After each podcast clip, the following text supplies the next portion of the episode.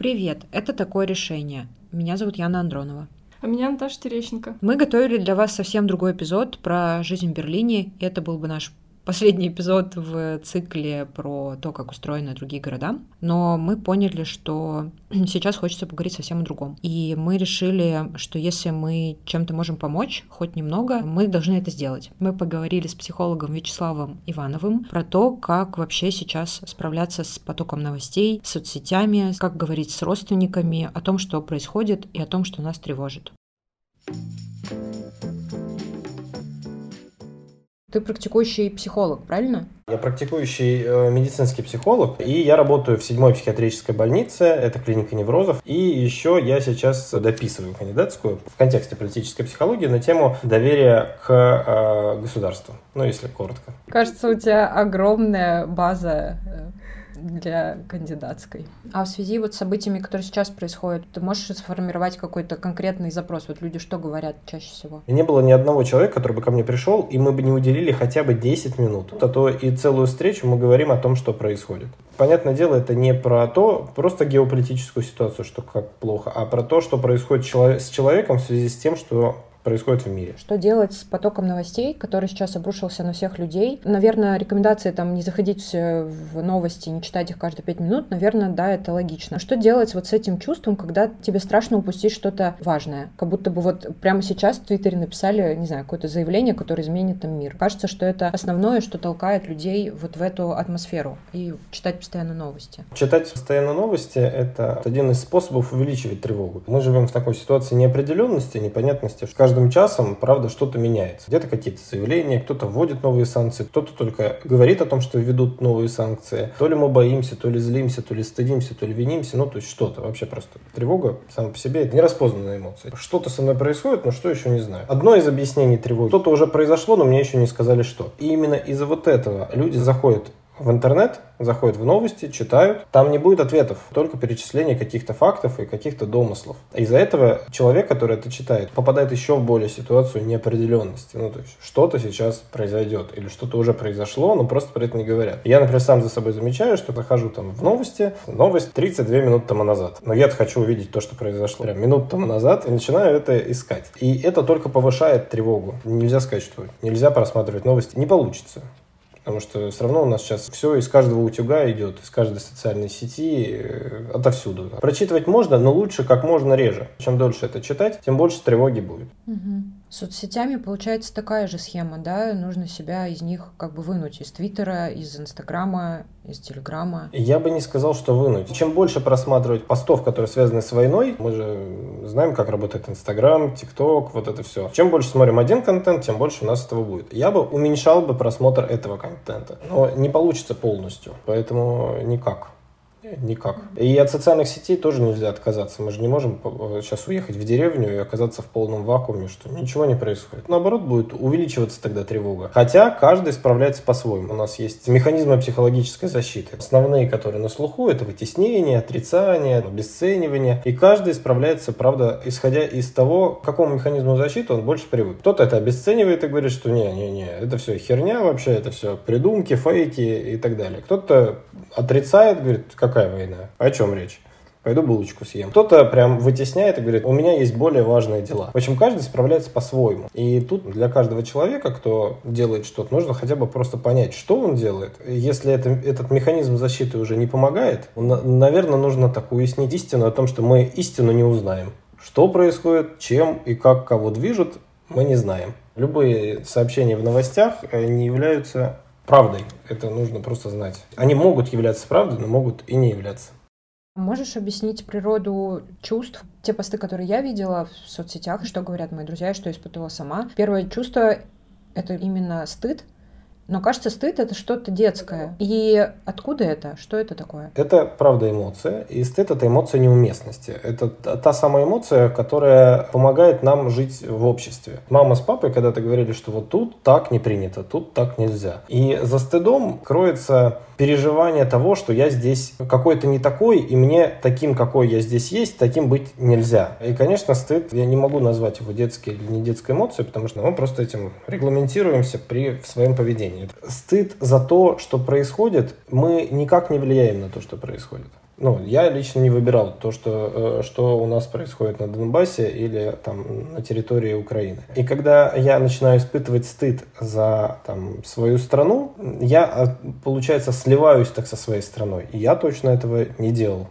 Вот, и тут нужно проводить некую такую границу между тем, что происходит в стране, и то, на что я влияю. Это не я. То, что делают наши власти, не делаю я. То, что делает Украина, не делаю я. И это, наверное, такой один из, э, ну, как мне кажется, наиболее эффективных способов э, э, справления со стыдом. Правда, я боюсь, что за эти слова меня кто-нибудь накажет в социальных сетях. Скажет, что я бездействую. А, но я совсем недавно писал как раз-таки про выученную беспомощность. Говорят, что это вот э, люди, которые живут сейчас в России и ничего не делают с тем, что принимает решения там на верхушке. Это типа выученная беспомощность, и мы просто э, там с вами трусы, условно говоря. Мы можем влиять на то, как, на что, что мы выбираем, ну, то есть куда мы ходим, какой кофе мы пьем, что едим, с кем общаемся, но мы не можем выбрать, что делать другому человеку, особенно которого мы не знаем. Выученная беспомощность — это когда ты заранее знаешь, что ты ничего не можешь, или что это такое? Выученная беспомощность — это состояние, что то, что происходит со мной, я на это никак не могу повлиять. Я, предположим, нахожусь в отношениях э, с человеком, который не знаю, употребляет э, или странно себя ведет, меня доставляет куча неприятных ситуаций в жизни. И мне кажется, что я с этим ничего не могу сделать. Вот это состояние немножечко такое детское. И когда мы не могли ничего сделать, это когда мы жили в семье. Когда мне там было 5 лет, я ничего не мог сделать с тем, что делают мои родители и как они выбирают, потому что я от них был полностью зависим. Но сейчас, когда я живу один или живу с кем-то, э, это точно мой выбор. Я точно могу уйти. И вот эта ситуация выученной беспомощности. Она, конечно, ну, типа, кто-то помогал этой выученной беспомощности выучиться. Чаще всего это, или не чаще, честно говоря, всегда это опыт переживания неудач, сложностей в детском периоде. Что делать с тем, что обычные дела, которые люди делали каждый день, ходили в спортзал, не знаю, там на йогу или в музей, они как будто стали неуместными, будто бы я не, не имею права сейчас это делать. Вот что с такими чувствами делать? Ну, это вот то, о чем мы с самого начала говорили, это про стыд. Будто кто-то мне запретил, что тут так нельзя делать, нельзя жить своей жизнью, когда кто-то страдает. Единственный мой такой достаточно прямой совет, хотя психологи не советуют, это продолжать жить своей жизнью. Потому что если сливаться с той ситуацией, которая происходит на спецоперации военной, то тогда все неуместно. Единственные действия, которые уместные будут, это либо в трауре находиться, либо ехать на территорию и там что-то решать. Лучше всего напоминать себе, что вы живете своей жизнью. Еще раз, не выбирали то, что происходит, мы этого не выбирали. Мы живем в городе Санкт-Петербург. Как-то мы доезжаем до места работы ну, мы как-то работаем. А значит, люди, которые нас возят куда-то, ну, на автобусе, на такси, люди тоже работают. Жизнь не остановилась. Именно отделять себя от того, что происходит сейчас в мире. Угу. Кажется, это непросто. Это очень непросто. Есть такой термин, который называется слияние. Есть слияние первого типа, когда мы находимся в слиянии э, со своими ощущениями, и слияние второго типа, когда мы сливаемся с кем-то. И если мы будем находиться в слиянии вот с той ситуацией в стране, то нам от этого будет плохо. Выйти из этого слияния очень сложно. У меня некоторые клиенты ходят э, даже годами для того, чтобы выйти из слияния с мамой, со своей профессией, потому что есть профессия врача. Я врач везде. Я врач, когда вошел, когда сплю. Это тяжело.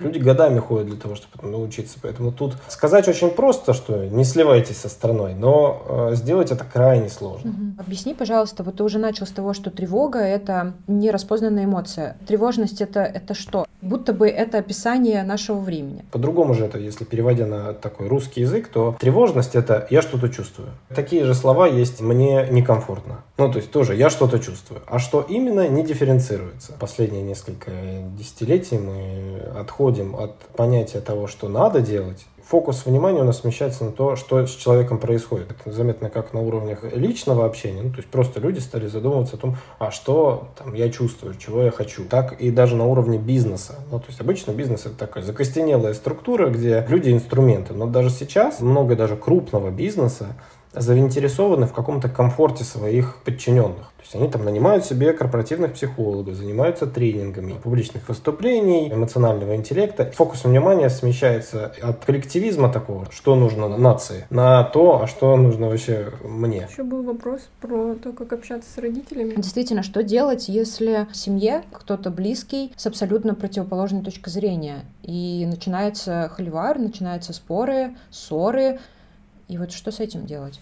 Вопрос очень тяжелый. Родственники могут иметь другую точку зрения, даже там партнер свой может иметь другую точку зрения. Семейная психотерапия, в чем ее суть? Мы разные люди. И нужно учиться принимать разность друг друга. Потому что если ее, например, не принимать, то тогда мы будем бесконечно спорить, доказывать, находить общий какой-то знаменатель, а его может не быть. Мы можем смотреть одну и ту же ситуацию по-разному, и это нормально. Выслушать можно, можно сказать, что я не согласен, но при этом там, не вступать в спор. Кому-то это сложно, слышать чужое мнение. И там, если вот уходить в такие прям советы от психолога, которые делать, конечно, нельзя, но я имею право, хочу и делаю, уменьшать общение по конкретно политической сфере. Общаться по поводу того, что ну, вас связывает, а не то, что вас разлучает. Не о мнениях спорить разных, а о том, что у вас общего. Ну, есть у вас общая дача, ну, общайтесь по поводу нее, здорово. Есть какая-нибудь собака, ну, вот о ней говорите. Поменять мнение другого человека крайне сложно, а уж тем более людей, которые э, куда старше, чем мы. Они уже жизнь пожили и, условно говоря, научили жить так, как научили жить. Спасибо тебе большое, это было очень интересно и полезно. Живем, правда, ситуацией изменчивой постоянно. На протяжении последнего десятилетия у нас постоянно что-то меняется. И меняется не в лучшую сторону, мы как-то адаптируемся к этому. Что-то будет.